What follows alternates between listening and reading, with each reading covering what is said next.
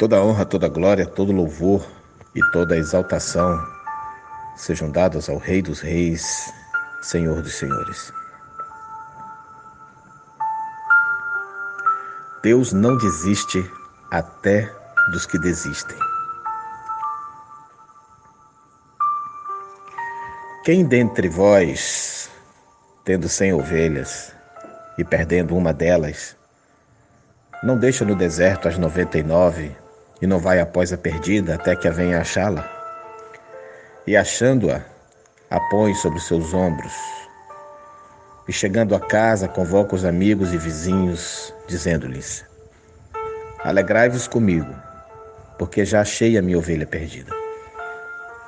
Digo-vos que assim haverá alegria no céu por um pecador que se arrepende, mais do que por noventa e nove justos que não necessitam de arrependimento. Lucas capítulo 15, versos de 4 a 7. Não importa quem você é ou o que você faz. Você é muito importante para o Criador dos universos. Para Deus você é pessoa única, insubstituível. Por isso, Ele não desiste nunca de você. Às vezes passamos por situações na vida em que não entendemos o porquê dos fatos. Perguntamos a Deus o motivo e ele aparentemente não nos responde. E então nos questionamos se vale a pena continuar fiel a Deus. Como Asaf no Salmo 73, duvidamos da justiça do Criador. Em consequência, surge um desânimo para orar, para ler a Bíblia, vem as famosas dúvidas e dá uma vontade de parar, de jogar tudo para o alto. E quando menos percebemos, já estamos deixando de ir à igreja.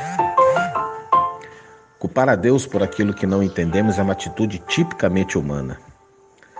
Achamos que se algo não deu certo, é por causa dele. Que se não saiu como queríamos, a culpa é dele. E então pensamos que podemos deletar o Senhor de nossas vidas, assim como se exclui um arquivo sem importância do computador. Imaginemos, porém, alguns detalhes. Como seria sua vida sem Deus? Imagine chorar e não ter o Consolador, o Espírito Santo, para enxugar suas lágrimas. Imagine viver sem esperança para a eternidade. Pense em sua vida sem o amor do Pai a te envolver a cada momento. Por mais que tenhamos problemas, situações ruins, dificuldades, Deus está conosco. Ele não nos abandona. Em tudo somos atribulados, mas não angustiados, perplexos, mas não desanimados, perseguidos, mas não desamparados, abatidos, mas não destruídos, trazendo sempre por toda parte a mortificação do Senhor Jesus no nosso corpo para que a vida de Jesus se manifeste também nos nossos corpos. Segunda aos Coríntios, capítulo 4, versos de 8 a 10. Ainda que você esteja enfermo, Deus é o médico por excelência. Mesmo que você tenha sido machucado, é Ele quem te justifica e restaura. Você pode estar passando pela noite mais escura da sua vida, mas Ele está ao seu lado, iluminando seu coração. Deus não te abandona. A vida cristã não é um mar de rosas. Passamos por momentos ruins, mas a diferença é que não passamos sozinhos. Deus caminha conosco. Ele permite momentos bons e alegres, mas também permite a dor e o sofrimento para nos aperfeiçoar, para que a vida de Jesus se manifeste também nos nossos corpos, como acabamos de ler. Ele não nos promete só tempos bons, mas nos assegura de passar e estar conosco em todas as situações, como nos diz Isaías 43, 2. Nem sempre Deus nos livra dos problemas, mas Ele sempre nos dá graça para que os suportemos, como está em 2 Coríntios 12, 9.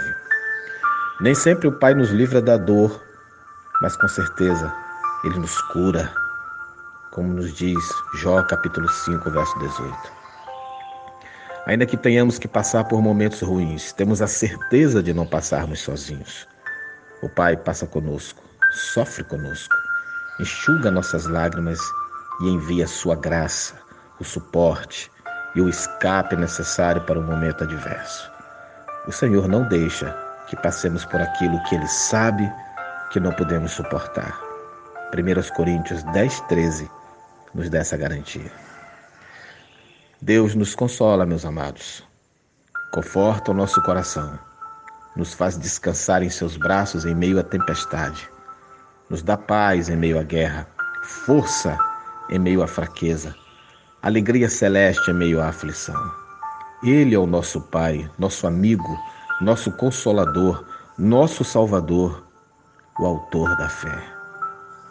Não desista de Deus pois mesmo em meio à dificuldade, à dor e ao sofrimento, Ele está ao seu lado. Ele ainda é o seu protetor em meio aos problemas. Ele ainda te guarda e sempre guardará. Ele te protege. Ainda que soframos na carne, o nosso coração está guardado em Deus e o nosso espírito se fortalece através do sofrimento, como aprendemos em 2 Coríntios 4,16. Romanos 8,18 nos diz: Porque para mim tenho por certo que as aflições deste tempo presente não são para comparar com a glória que em nós há de ser revelada. Não podemos desistir de Deus por causa das circunstâncias. Ao contrário, elas têm que nos aproximar mais ainda de Cristo. E mesmo que o desapontamento nos açoite, também tenhamos em mente que os atos dos filhos não desabonam a alma do Pai. Assim, olhemos sempre para Cristo e nunca para o homem. Não deixe a chama apagar. Volte para o convívio da igreja. Não desista de Deus, porque Ele não desiste jamais de você. Eu sou seu amigo, irmão e servo, Pastor Reinaldo Ribeiro. Que o Senhor confirme essa sublime e celeste verdade em seu coração. Em nome de Cristo Jesus. Amém.